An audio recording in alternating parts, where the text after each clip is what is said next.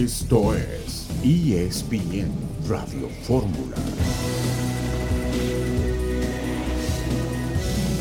Un saludo en este miércoles 6 de julio de 2022. Estamos aquí en esta emisión multimedia de ESPN Radio Fórmula. Rafael Puente, buenas tardes.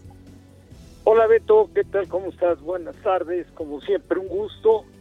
Y bueno, pues ahora sí que cada, cada tercer día repito lo mismo. Vuelve a ganar Nadal de manera admirable. No sé si tuviste oportunidad de, de ver sí, cómo no. de ver el partido, pero oye, jugó lesionado, aparte se le notaba, perdió fuerza en el servicio, le costaban todas las pelotas cortas una barbaridad por un problema abajo del, del abdomen, pero qué garra, qué carácter, qué mentalidad, verdaderamente ejemplar. Podrá gustar o no el estilo, pero qué, qué deportista.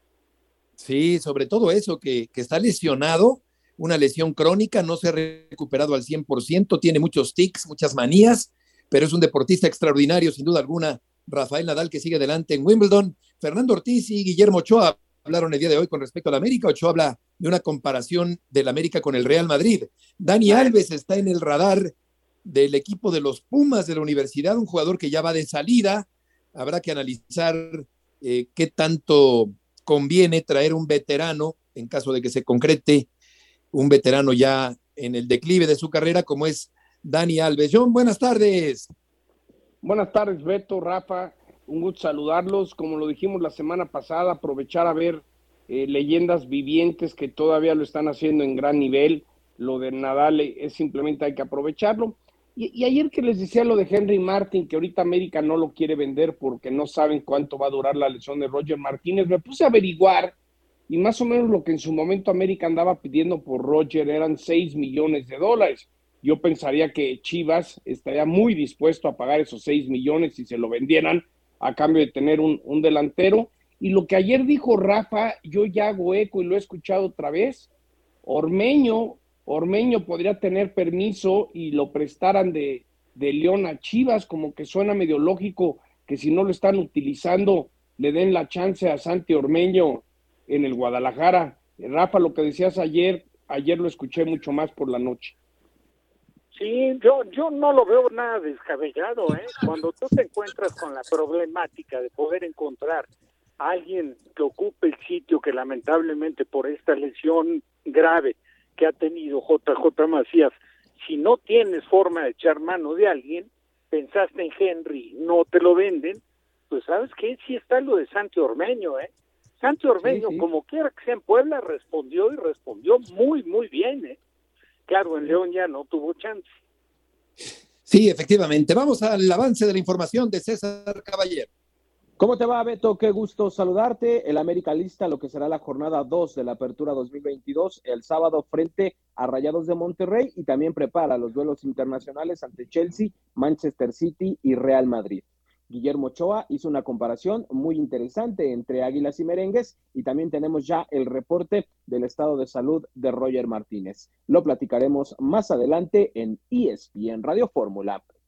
Gracias, César. Eh, sí, una comparación interesante y polémica la que hace Guillermo Ochoa con respecto al eh, conjunto del Real Madrid. Y vamos contigo también para tu avance de la información. René Tobar, gusto de saludarte, René. ¿Qué tal, Heriberto? ¿Cómo estás? Muy buenas tardes. Pues sí, les tenemos información de Dani Alves, que podría ser el cañonazo, este cañonazo que esperamos en la Liga MX de cara al presente torneo. Dani Alves, Dani Alves muy cerca de los Pumas. Ya estaremos platicando de Dani Alves y de los Pumas de la Universidad de México. Tendremos a Mario Rubio el día de hoy, 40 años después de haber expulsado a Diego Armando Maradona en el Campeonato Mundial de España 82.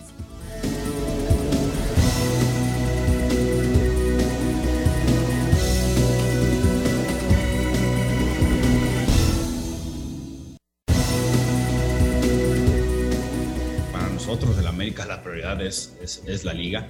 Eh, seguramente el cuerpo técnico también lo ve de esa manera.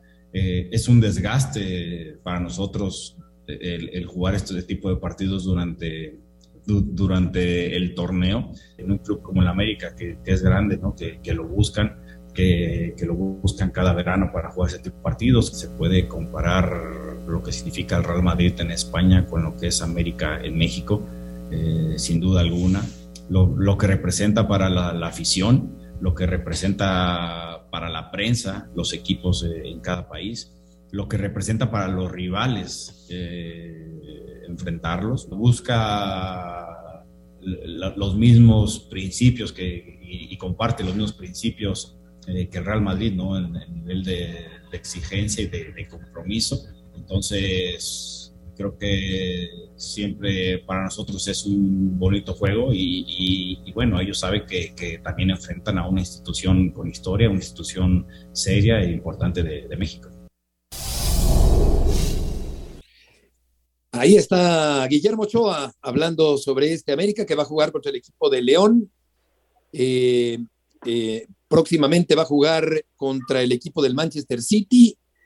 Esto será en Houston el día 20 de este mes de julio. Después el 3 de agosto contra el LA Galaxy allá en California. El partido contra el Manchester City será en Houston y el partido contra el Chelsea será en horario por confirmar eh, en el eh, Allianz Stadium allá en Nevada, el día 22 contra el conjunto de, León, allá en San José, California, sí. Nomás para que vean lo, que se cotizan los boletos, eh, yo con unos amigos tenemos acceso a comprar boletos para los Raiders de Las Vegas y, hace como un mes me llegó una notificación que podía comprar hasta ocho boletos para el partido de, del América en Las Vegas contra el Real Madrid.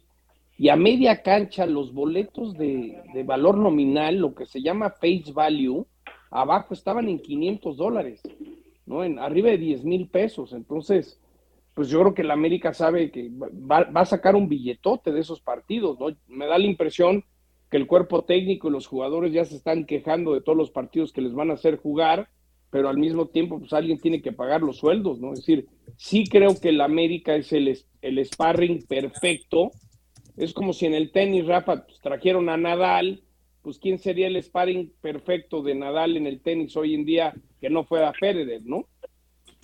No, naturalmente.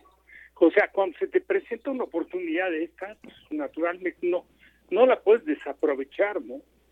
Digo, ya luego nos podremos meter, si lo indica así Beto, a lo mejor en el tema de lo que, de lo que eh, se, se maneja en este renglón de comparación, ¿no? entre el Real Madrid y el América, yo creo que la única la única comparación podría podría ser la importancia que cada, o sea, que tiene México, principalmente en México y podríamos ir en Estados Unidos y a lo mejor el área de Centroamérica, contra un equipo que a nivel mundial se podrá discutir si futbolísticamente es el mejor o no es el mejor, pero en importancia, naturalmente, que es el mejor equipo del mundo, ¿no? El equipo donde sueña jugar cualquier jugador de fútbol. Sí, claro, este, este Tour del América que ya empezó el día 22 del pasado mes de junio contra el equipo de León, vienen esos partidos por delante y César Caballero tiene más información del conjunto capitalino y de esta comparación que hace Guillermo Ochoa entre el América y el Real Madrid. César, gusto saludarte. ¿Cómo estás, Beto? El placer es todo. Sí, es la que entrega Guillermo Chupá, la exigencia, en la importancia que tiene tanto el América como el Real Madrid en sus respectivas ligas. Sin embargo, también él hablaba que había que guardar las proporciones, que simplemente era tomar un punto de base para esta comparación, pero que obviamente no está a la par lo que es el Club América a nivel mundial con lo que representa el Real Madrid. También de alguna manera trató de delinear esta declaración para crear la menor polémica posible. Sin embargo, ya sabemos que se va a hablar mucho sobre este tema. También en la conferencia de prensa hoy estuvo presente el Dan Ortiz, quien habló acerca del calendario apretado que se va a dar por estos partidos que va a disputar en los Estados Unidos, lo cual lo obligó también a mover el juego con Toluca a media semana eh, para poder tener el calendario libre y de alguna manera estar en estos duelos internacionales. El Tano afirma que sí, es un desgaste, pero que también enfrentar al Real Madrid pues no todos los días y que es algo que se tiene que aprovechar. Si les parece, escuchemos reacciones del director técnico. Sí, coincido 100% en lo que dijo Guillermo y coincido también que hoy, hoy pasa más el enfoque en la liga porque realmente lo que nosotros tenemos como para enfocar eh, los objetivos que nos propusimos en, principio de temporada. Enfrentar a rivales tan importantes como que lo vamos a enfrentar es una linda posibilidad para todo el mundo mostrarse con rivales tan jerárquicos a nivel mundial. Eh, la exigencia la van a tener ellos, nosotros estamos en plena competencia y, nosotros estamos preparados para afrontar este tipo de partidos. Eh, enfrentar a una, a una institución tan grande como el Real Madrid y el Real Madrid enfrentar a una institución tan grande como es el América, eh, ambos vamos a querer ganar, esa es la realidad. Nosotros seguiremos preparando para estar mejor en la liga y al jugador que le toque enfrentar a, ese, a ese rival lo hará de la mejor manera para tener una posibilidad en la liga. Las palabras de Ortiz, de Fernando Ortiz, el técnico del conjunto del América, el partido el 26 de julio en San Francisco, California, 9.30 de la noche, tiempo al centro de México, César este partido entre el América y el Real Madrid. En términos económicos, César, eh, más o menos, ¿cuántas veces eh, más grande calculas que sea el Real Madrid en comparación con el América? Bueno, la verdad es que estamos hablando de, de una situación importante en la diferencia. Estamos hablando que sí, el América es una de las plantillas eh, más poderosas, más caras que hay en el fútbol mexicano según últimos estudios, rondaba los 70 millones de euros eh, la plantilla americanista. Por supuesto que es una cifra importante para lo que se maneja en el fútbol mexicano, pero estamos hablando que la del Real Madrid debe estar cuando menos, y eso cuando menos 10 veces por encima de lo que es la plantilla de las Águilas. Ahora, habrá también que darle la dimensión justa a, a, este partido. Vamos a ver un Real Madrid preparándose para el inicio de la liga, donde seguramente sí pondrá algunos titulares, pero también verá eh, Carlo Ancelotti a otros jugadores eh, jóvenes, otros jugadores que podría tomar en cuenta durante la temporada. Lo decía Memo Ochoa, no se trata de demostrar en este partido que el América o que el fútbol mexicano está por encima de la Liga o del Real Madrid, es simplemente un partido de pretemporada donde lo importante es que la afición disfrute, que la afición esté contenta, que la afición pague el ticket, porque por supuesto es un dinero que le va a caer muy bien a las instituciones. Ese es el meollo de este encuentro. Guillermo Ochoa de alguna manera trató de hacer las comparaciones, pero por supuesto que hay una gran distancia. César, John, un abrazo. Te tengo dos preguntas. Va la primera. ¿Qué es lo último en el avance? Nos dejaste con la curiosidad. ¿Cómo va la lesión de Roger? Hola Johnny, ¿cómo estás? Qué gusto saludarte. Ya hay un parte médico oficial. Podemos decir que a pesar de que Roger se va a perder de seis a ocho semanas, hay buenas noticias porque el colombiano evitó el quirófano en esta lesión complicada del tendón proximal eh, de la pierna izquierda. Lo que me dicen es que es un tendón que recorre prácticamente toda la extremidad, es por eso que Roger tenía molestia tanto en el muslo como en la zona de la rodilla como en la cadera, porque es un tendón bastante largo que afortunadamente no se rompió de manera importante, que va a sanar con temas de rehabilitación y no tendrá que ser operado, porque esta situación lo hubiera dejado cuando menos tres meses fuera de actividad y estamos hablando que ante el torneo tan corto es perderte la apertura 2022 y Roger es un jugador que termina contrato en el próximo verano. Entonces, dentro de los males, parece que Roger obtuvo el menor, simplemente se va a perder de seis a ocho semanas y si todo sale bien, estará de regreso para la recta final del torneo y para una liguilla si es que todo le sale bien al conjunto azul crema. Y la otra, sabiendo que Bruno Valdés rechazó la oferta de Jaguares y también sabiendo que el América va a jugar este fin de semana en Monterrey, ¿Ves ahí que Culebro y Iñárritu se puedan reunir y llegar a un acuerdo y dejarles a Bruno en Tigres? Bueno, es una realidad de que Bruno realmente tiene ganas de, ir a Tigres si es que no continúa en las Águilas del América. Bruno rechazó la oferta de Juárez por el tema familiar, ya lo habíamos platicado aquí en días anteriores. Eh, él tiene un, un nene pequeño, también un par de nenas que acaban de nacer y él quiere realmente que haya toda la comida posible para él y su familia. Conoce perfectamente a Miguel Herrera y sabe lo que podría pedirle. Por eso es que si algún club le interesa a Bruno Valdés en México, ese es los Tigres. No sé si en este momento eh, pudiera todavía reavivarse esta negociación. Los Tigres ya de alguna manera habían dejado la opción de Bruno como una tercera o cuarta en dado caso de que pudiera darse algún espacio. Hay que tomar en cuenta que también acaban de traer a Jordi Caicedo, me parece que será algo complicado y en este momento podemos apuntar más a que Bruno se va a quedar a que vaya a salir. Incluso te puedo decir que el que tendría más posibilidades de irse es Jorge Meré. Nos han confirmado al interior de la directiva de la América que le están buscando un lugar en Europa para liberar esta plaza de extranjero. Entonces yo creo que Bruno es más factible que se quede a que se pueda marchar ya en lo que resta de este año. César, muchas gracias por la información. Un abrazo grande, que estén muy bien. Muy buenas tardes. Eh, según el periódico Récord, Rafa, eh, la plantilla del América es de 77.8 millones de euros. Ahora que hablábamos de la comparación con el conjunto del Real Madrid. Bueno, pues debe ser más o menos, desconozco ¿eh? en cuánto estén los montos de los jugadores, pero yo creo que eso debe de costar Benzema. Si no es que más. Pero por hablar de un jugador, ¿no? No, son comparaciones que no, digo, no, no, no, vienen al caso. Sentido, no, no vienen al caso, no tienen ningún sentido.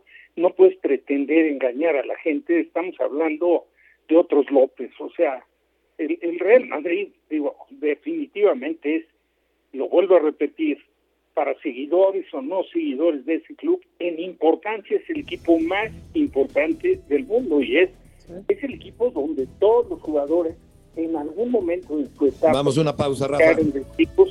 todos soñamos algún día estar. Volveremos enseguida en ESPN Radio Fórmula.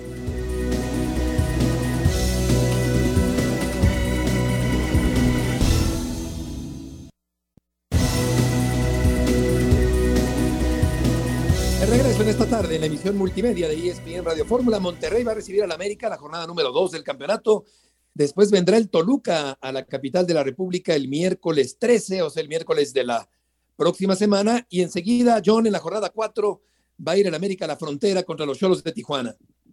Sí, ahí voy a estar, Beto. Quiero ir a conocer este el palco de un amigo allí de Rayados América. Dicen que el calor está impresionante, pero es un partido que, pues aunque sea la fecha 2, Rafa ya, ya tiene un sabor especial. América no ganó, eh, Rayados eh, vino de atrás Santos y le ganó. Entonces, creo que programaron muy buenos juegos, fecha 1, fecha 2, tipo la NFL, para disfrutar desde el principio buenos enfrentamientos. Y creo que el América Rayados va a estar muy bueno el sábado.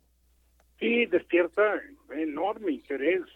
Digo, Monterrey hizo su presentación visitando a Santos, tuvo el partido en la bolsa, digo, ya ni viene al caso comentar porque ya se han hecho en el número de comentarios que si el arbitraje, que si el penal, que si no, que quieras manso gustes, pero Monterrey tiene un plantel naturalmente para ponerlo con dentro de los candidatos a título y va a ir marcando pauta en, en, la liga. Y qué mejor para ellos que recibir a la América. América tampoco arrancó como lo espera toda la acción americanista, pero hay que entender que hubo una serie de movimientos hasta un tanto inesperados, ¿no? El caso de Lara en la central, o sea, por mencionar algunos, no digo que no tenga condiciones para jugar, sí las tiene, pero no será lo mismo si de repente se presenta Araujo, se presenta el cabecita Jonathan, si en determinado momento echan mano de Dan porque puede explotar ciertas situaciones, como duelo, yo creo que pinta como lo más atractivo de la jornada, Beto, John, junto con el Cruz Azul Pachuca, ¿no? Que también es un duelo por el resultado, el comportamiento que tuvo la máquina, sin tener todavía los refuerzos que va a tener para, para este torneo, enfrentando pues al Pachuca, que el Pachuca sigue mostrando un empaque de equipo importante. Sí, por supuesto, un muy buen partido entre Monterrey y América. Llega muy pronto en el torneo, pero sin duda es un buen partido, dos plantillas muy fuertes. Eh, Bustetich enfrentando a Ortiz en este partido y ya arrancó el Monterrey jugando mejor que en el torneo anterior, con Funes Mori ya más recuperado y vamos a ver seguramente un buen duelo el próximo fin de semana. Ahí estará John para platicarnos acerca de la experiencia de ir a un estadio mundialista para eh, la siguiente edición del Campeonato Mundial, aunque a México le toca solamente una rebanadita del enorme pastel del Campeonato Mundial. Pero pero te, es como te invitaron a una fiesta y pórtate bien, te vamos a dar un cachito, pues es mejor eso que nada, Beto, la verdad. Pues sí, el mundial, sí. El mundial debería haber sido honestamente para Estados Unidos y ahorita ves, y ahorita estamos dándonos cuenta cómo está perfilándose todo, ¿no? La final del mundial, de lo que yo sé, ya está dada, va a ser en Sophie Stadium, la casa de los Rams, pero San Francisco y Las Vegas, vas a ver que por lo menos o San Francisco o Las Vegas van a tener una semifinal, porque California se ha vuelto donde más negocio se hace hoy en día cuando hay fútbol de primer nivel en Estados Unidos. Vamos a saludar a René Tobar en esta tarde porque se está escuchando el nombre de Dani Alves para el fútbol mexicano. ¿Qué tan cerca, René? Gusto en saludarte. Está Dani Alves del Balompié Nacional. ¿Qué tal, mi estimado Beto? ¿Cómo estás? Muy buenas tardes. Buenas tardes a todos mis compañeros allí en, el radio. Bueno, pues este Beto, como bien lo señalas, eh, hay una hay una fuerte versión de que Dani Alves llegaría a los Pumas. Pero te quiero poner el, contexto, Beto, porque eh, pareciera que esto en un principio fue una bomba de humo el pasado viernes que comenzó este rumor. Esto inició con una información de desde Brasil, donde se señalaba que Dani Alves interesaba a los Tigres y a los Pumas. Por un lado, Tigres, el técnico Miguel Herrera rechazó esa versión e incluso dijo que él quería rejuvenecer al equipo.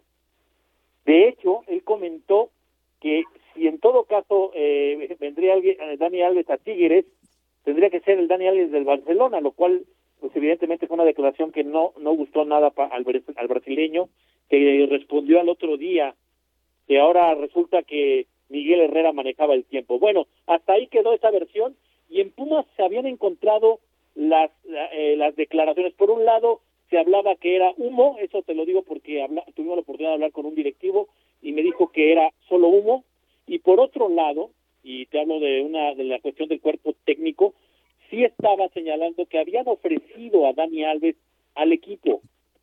Y resulta que con el paso de los días nuevamente desde Sudamérica surge la versión de que Pumas puso en la mesa la posible eh, eh, compra de en este, este caso la del jugador Dani Alves, pero hasta el momento Pumas no ha dado ninguna versión. Lo que sí te puedo decir, Beto, por un compañero que es un insider ahí en Pumas, eh, es que la gente de Pumas considera que la contratación está cerca de hacerse con Dani Alves.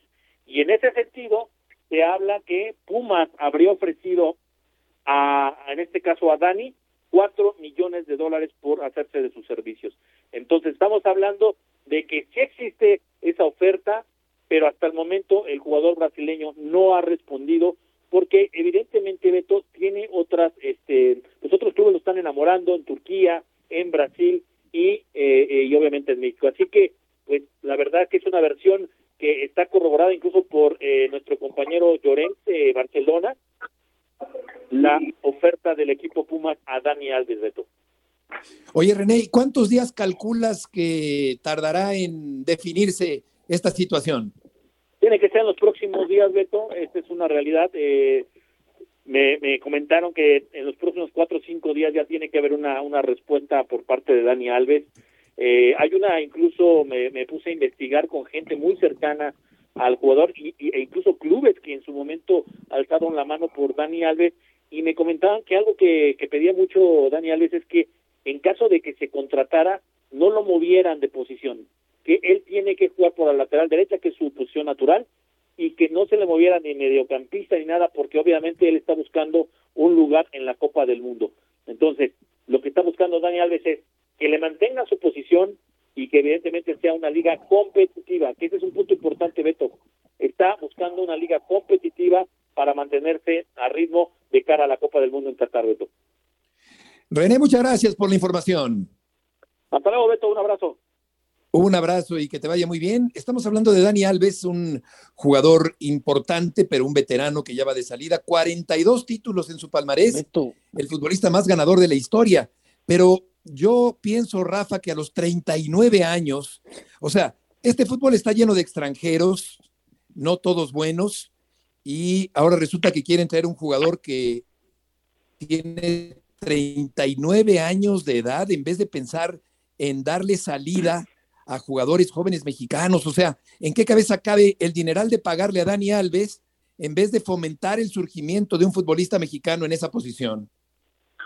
Sí, pero digo, aparte el dineral se le va a pagar y no, no, finalmente no es ni siquiera dueño del pase ya del jugador, ¿no? O sea, no es ni la sombra de lo que fue. Por eso, no es ni la sombra, ni va a ser, ni va a ser. Todavía jugando con el Barcelona, yo le voy a hacer dos, tres cosas interesantes, pero claro, con un equipo que tiene un dominio pleno, aunque no está volaba con el Barcelona, pero bueno, pues jugando en el Barcelona, digo, con el antecedente de Dani Alves, por supuesto que puede jugar y cuando se abre la oportunidad de pegarle de media distancia, lo hace con una potencia espectacular, pero de ahí a pensar que Pumas está interesado, aparte si de, si de algo se ha quejado Pumas, es el dinero. El tema económico. Sí, sí, no. Pagar cuatro millones de dólares porque no es que estés comprando al jugador, lo vas a contratar por cuatro millones de dólares. Y la economía de Pumas no está para eso, además, hombre. Rafa y Beto, ¿cuántas veces hemos dicho que en Pumas, y no hace mucho, el dinero que entraba era para pagar lo que debían, no lo que querían comprar? Es decir, yo no le veo la lógica, porque tampoco es como si Dani Alves te va a vender cuatro millones de playeras de Pumas extras, ¿no?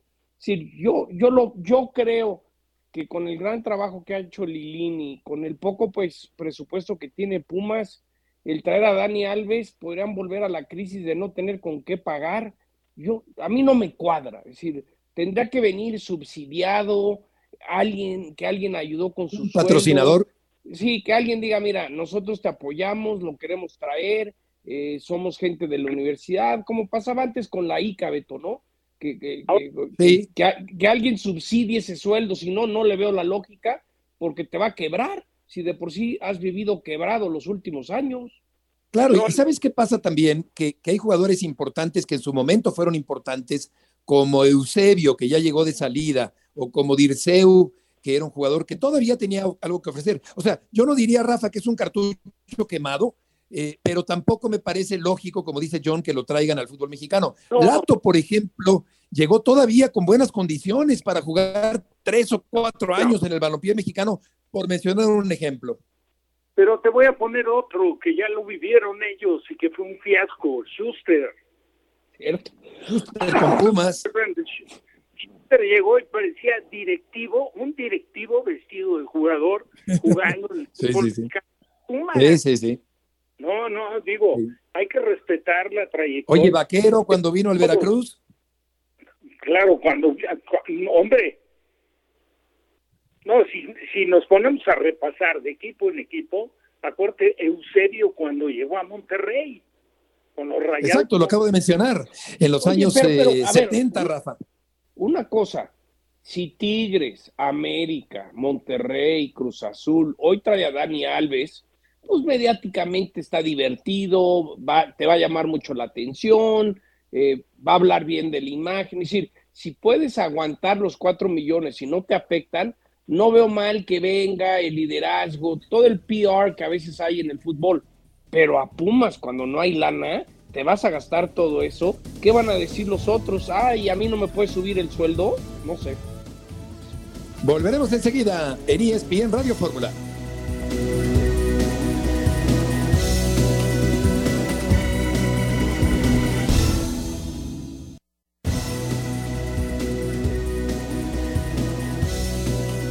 De regreso en esta tarde de miércoles en ESPN Radio Fórmula, en la línea está un hombre muy importante en la historia del arbitraje mexicano. Si algo sobraba antes y falta ahora en los árbitros es personalidad, autoridad, cero intimidación.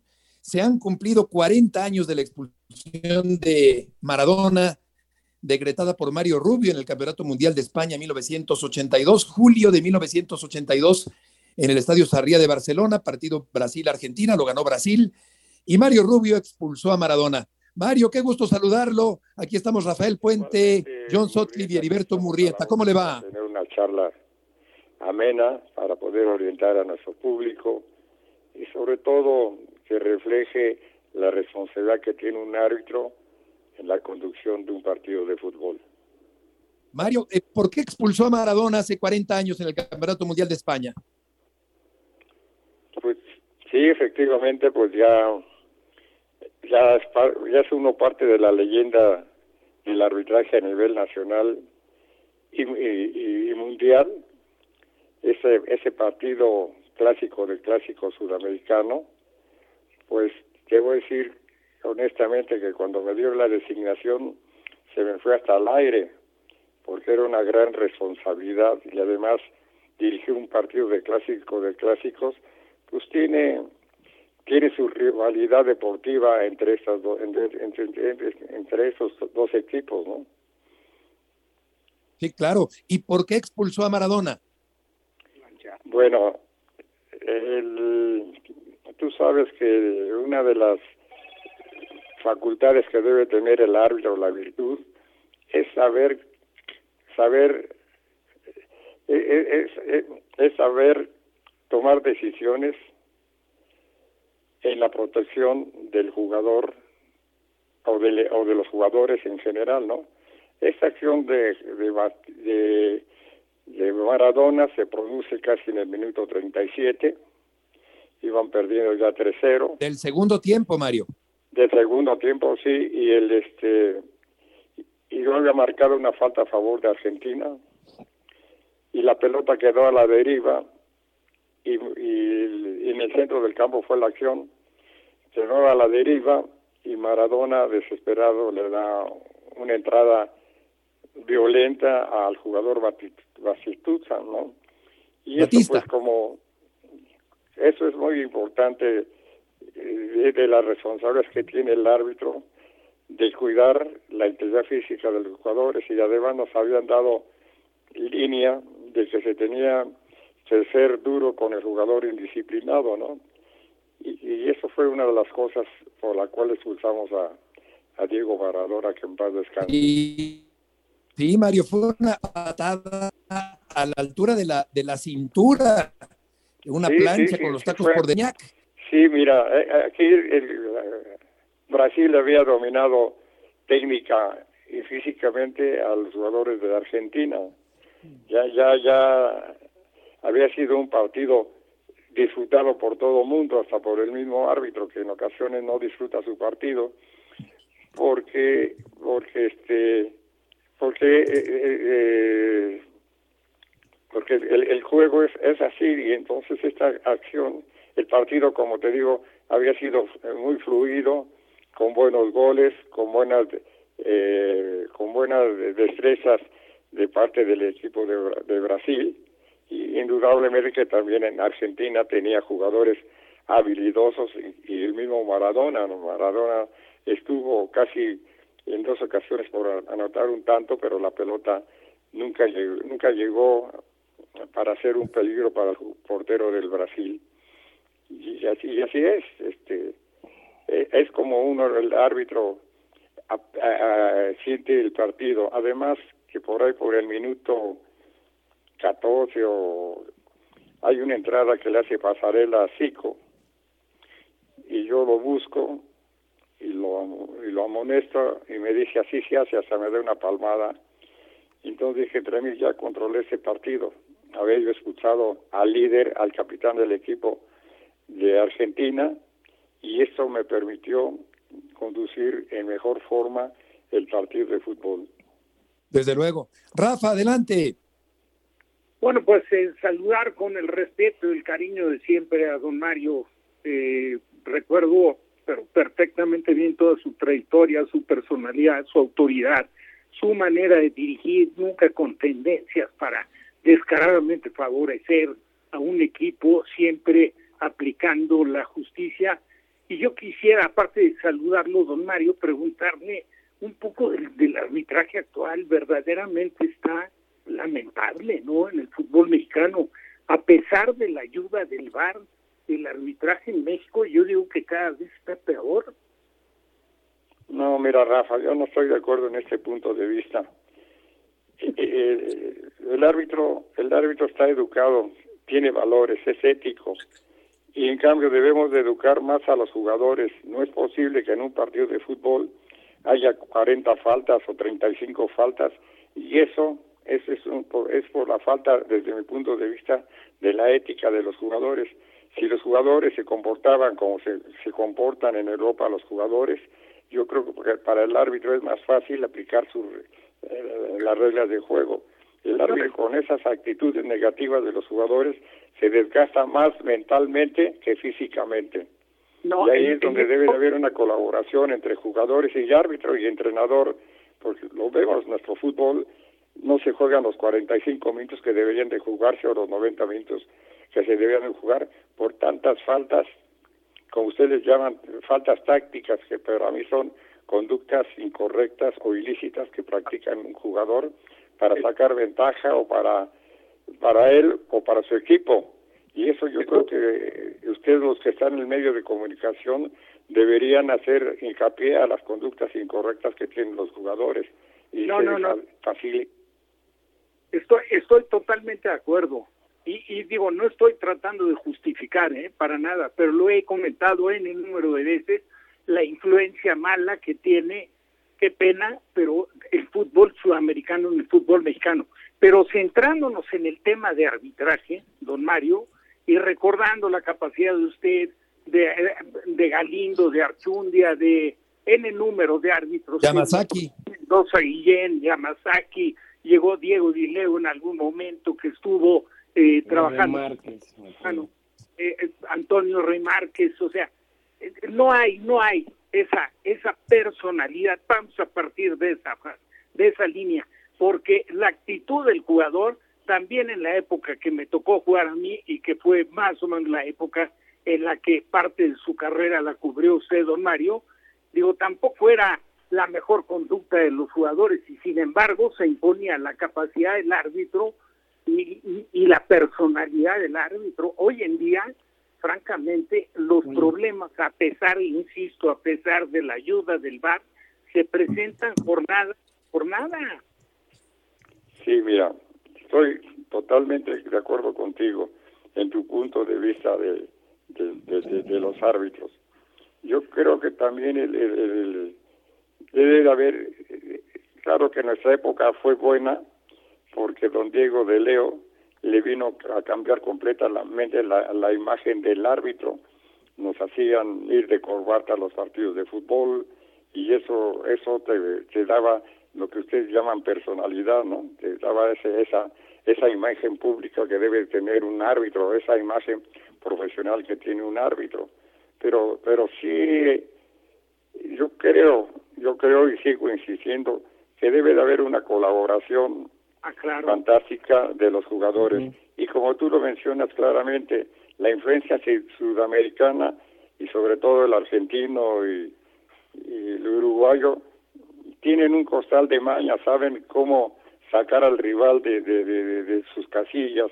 Y eso también es de las cosas que, que, el árbitro eh, tiene que hacer un análisis de las características de cada jugador, de sus habilidades, sus destrezas y, ¿por qué no?, de las mañas, ¿no? Don Mario, le saluda John Sotli. Yo le quiero hacer una pregunta. El bar llegó, la tecnología llegó.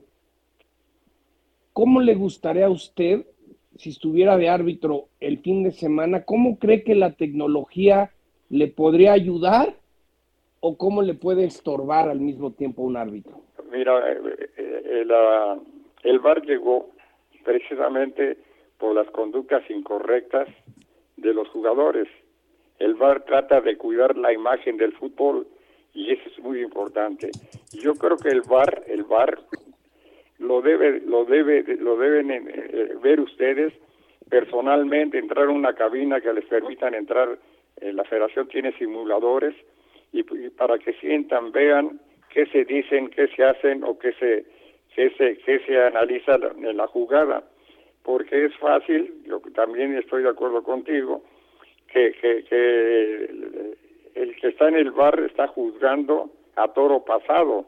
Entonces el, que está juzgando o analizando las acciones de juego debe, debe de, tener ética moral, debe de saber visualizar las acciones de juego para poder hacer un análisis o, compartirlo con el árbitro, porque en ocasiones observamos, observamos que el VAR en, hace cambiar la opinión del árbitro, aunque todo el mundo es claro que fue una entrada violenta y, este y el bar, el bar le dice que no o, analizan que no realmente es lo que se necesita. El bar vino para eso, pero no debería de ser para cinco acciones, debería de ser en todo el campo para cerrar o para cuidar la imagen del fútbol. Ese fue el objetivo del bar. Mira, te lo pongo clarito y, bonito. En Europa no ves ese tipo de cosas. El árbitro Así es. su partido de fútbol y hace menos menos presentaciones o recurre al, al bar porque él porque tiene la seguridad su apoyo no y eso es, es una de las cosas que desde mi punto de vista que todo mundo lo debe de ver no lo debe debe de leer sino entrar a una cabina y escuchar analizar qué se dicen las cosas no porque como te digo el, el que está en el bar está juzgando calmadito tranquilo verdad entonces debe tener una ética de juicio para poder dar su opinión. Correcto. Don Mario, muchas gracias por tomar esta llamada. Un fuerte abrazo con el cariño y el respeto de siempre. Gracias. Muchas gracias a don Mario Rubio, una leyenda viviente del arbitraje mexicano. Jesús Donal, tienes información allá en Guadalajara. Gusto en saludarte. Saludos, eh, Beto, compañeros. Muy buena tarde. Pues eh, bueno, el tema de Henry Martín, como lo informaba eh, John Sutcliffe está detenido, ¿no? Su posible llegada al equipo del Guadalajara. Por ahora la situación no ha avanzado y esto ha forzado a la directiva de Chivas a voltear hacia otros lados. Y hay dos alternativas que son las que están analizando en este momento. El caso de Eduardo El Mudo Aguirre, futbolista de Santos Laguna, y el caso de Brandon Vázquez, futbolista mexicano que milita en el Cincinnati de la MLS y que en el curso 2022 lleva ocho anotaciones. Entonces, pues este tema los ha obligado a tener que explorar otras alternativas, pero la directiva de Chivas está determinada a traer a alguien. Por eso es que han comenzado la búsqueda ya por otros lados, Beto. ¿Cómo estás, John? Buenas tardes. Lo de Santiago Ormeño que lo prestara al León, ¿suena en Guadalajara o no? Saludos, John. El tema con Ormeño es la selección a la que defiende, que en este caso es la peruana y de acuerdo con los estatutos de Chivas eso no estaría permitido. De hecho, recordarán el caso de Alejandro Sendejas, por ejemplo, él había eh, realizado todo el proceso de inferiores con la selección de Estados Unidos y cuando Chivas lo trae, lo obligaron a renunciar al combinado de las barras y las estrellas. Entonces, mm, sí, buen punto. A, menos que Chivas estuviera dispuesto a cambiar su política interna, eh, no hay otra manera como Santiago Ormeño pueda llegar a Chivas. Buen punto. Jesús, muchas gracias por la información. Buenas tardes. Buenas tardes. Y en el mundo del tenis, ya comentaba Rafa al principio, eh, Rafael Nadal derrota a Fritz, este partido vibrante con un Nadal heroico, lesionado, con ese gran temperamento, con esa gran categoría que tiene, con la personalidad que tiene, y va a jugar contra el reverde Kir, eh, en, el, en la semifinal, a este Kirgios que vimos en, en Acapulco, a mí me parece un buen tenista con algunas excentricidades y con algunas irreverencias, pero, está divertido, está divertido, está divertido. Y se va a tener que recuperar ¿eh? físicamente Nadal, de acuerdo a, lo que, digo, yo no soy ningún conocedor de tenis, sea claro, pero de acuerdo a lo que le vi hoy, hoy, en este, en este partido que lo gana de forma de verdad heroica, porque incluso hasta el papá y el doctor lo invitaron a que abandonar el juego. ¿Sabes qué? Ya, ya, o sea, déjalo. Porque, porque estaba, eh, tenía limitaciones. Está muy traqueteado, Nadal. Pero si esas limitaciones, Beto, las presenta frente a Kirios, que está en un muy buen momento, hoy le ganó el chileno, pero bueno, y ya sabes, con sus, con sus posturas, sus actitudes, sus reclamos, tratar de prender al público, él hace su juego, ha desesperado, recordarás, porque estábamos todos en Acapulco cuando vence a Nadal, que le ganó porque lo sacó yo verdaderamente, y así Nadal ha perdido, incluso en Wimbledon ya perdió con Kirios y en otra oportunidad lo eliminó. O sea, como duelo se presenta como algo muy, muy interesante, siempre y cuando esté recuperado físicamente. Sí, ese, ese Kirchhoff también me parece un, gran jugador, 27 eh, años de edad, y le ganó al chileno, efectivamente, como dice Rafa, a Cristian eh, Garín, la victoria en tres sets, 6-4, 6-3, 7-6 por parte, con muerte súbita de 7-5 por parte de Kirchhoff. Y por otra parte, John, nos vas a presentar algo del Tiger el día de mañana. Fíjate, Beto, que en el baúl de los recuerdos eh, me topé una entrevista que hice con Tiger Woods en el 2005, cuando ganó en San Andrews el Open Championship. La próxima semana es la edición 150 del Open Championship, el primer campo de golf del mundo. Va a estar jugando Tiger Woods. yo creo que va a ser el último torneo grande que va a poder jugar. La lesión del pie, el cuerpo no le va a aguantar mucho tiempo más. Y mañana les platico, Beto, eh, en, su momento en mi libro de reportero de cancha platico, es, es a título personal la entrevista que más me ha significado en mi carrera por lo que fue esconderme atrás de una tarima, mi papá con cáncer, entonces dura como dos minutitos y mañana se van a atacar de risa cómo termina la entrevista. Tiger Woods en San Andrews en el 2005 mañana aquí en el programa. Padrísimo, a todo dar, John, buen recuerdo. Y estamos llegando al final del programa en este miércoles. Gracias por acompañarnos el día de hoy en la emisión multimedia de ESPN Radio Fórmula. Gracias, Rafa, John, buenas tardes. Que les vaya muy bien. Hasta mañana. Hoy sí toca chilpachole, ¿eh?